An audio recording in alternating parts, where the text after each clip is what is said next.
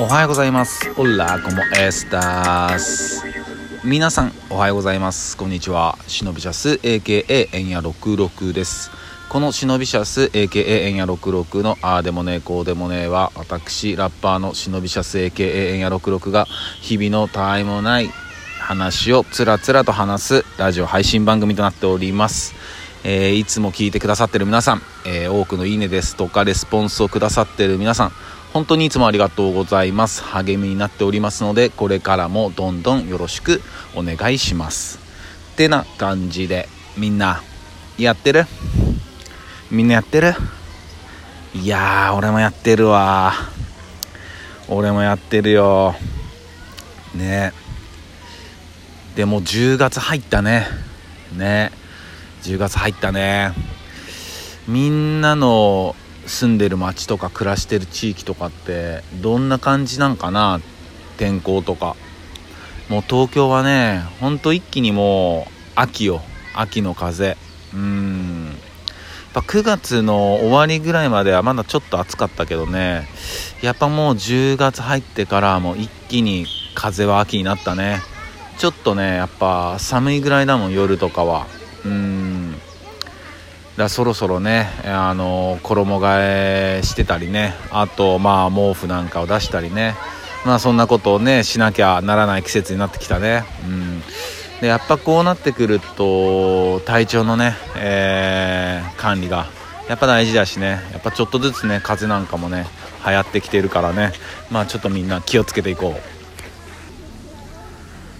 で今日はねあのー、ちょっとタイトルにもある通り、まあ、思ったことを話したいなと思ってるんやけど、えー、何かって言ったらまあこのラジオ聴いてくれてるみんなはちょっとまあ分かってくれるかもしれんけどまあちょっと事務所 J 事務所 J のことだね。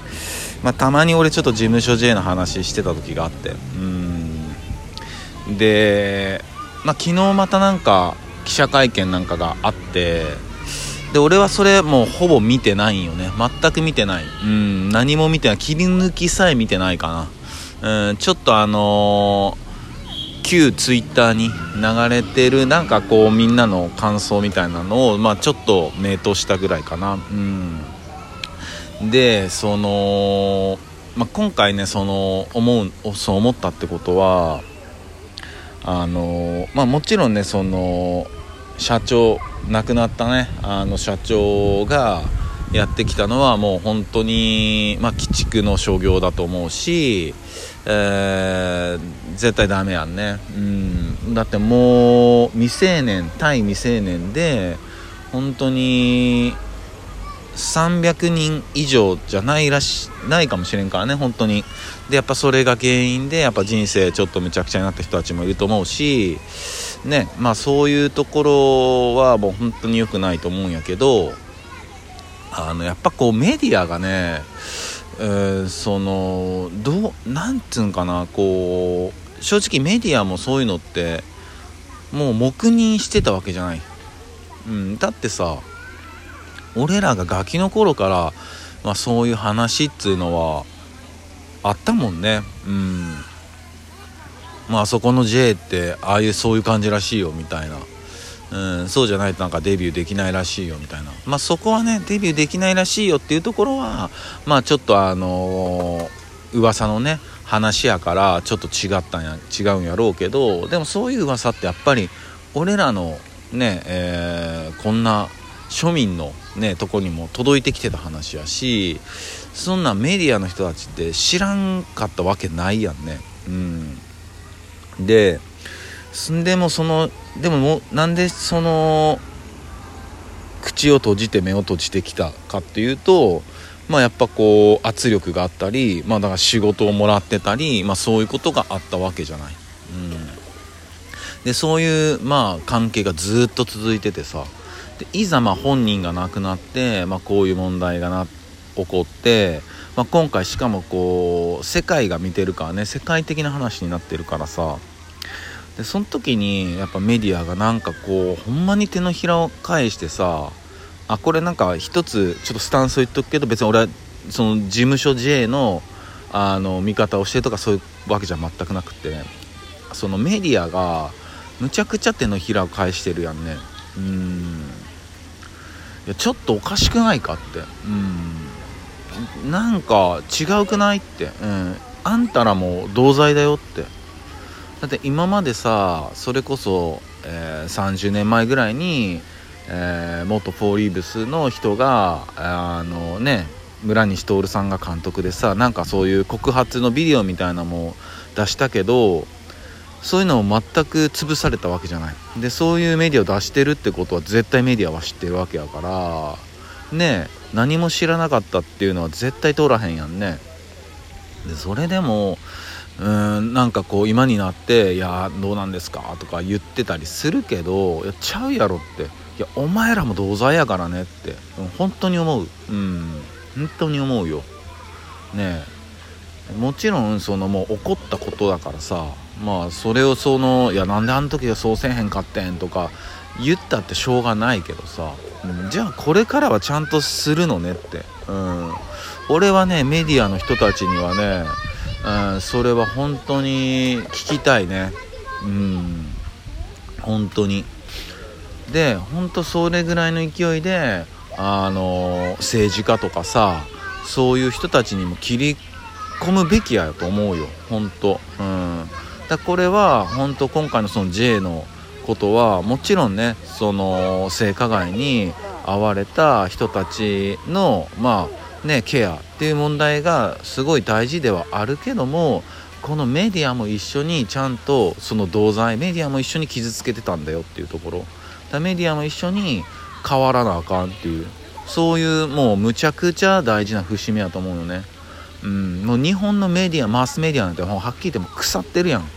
ねもうちょっとあのメディア業界に従事してる人たちには申し訳ないけども本当にそう思うよ。うん。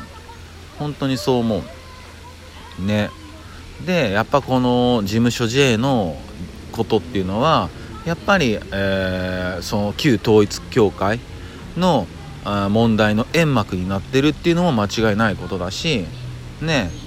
本当にちょっとまあ勘繰りだけどその旧統一教会の力が働いていや J のやつやっちゃいなって、うん、なってそれが煙幕になってる。可能性だって重々あるしさ。ねだからメディアの人たちは絶対そこもちゃんと暴いていかなあかんしねうん。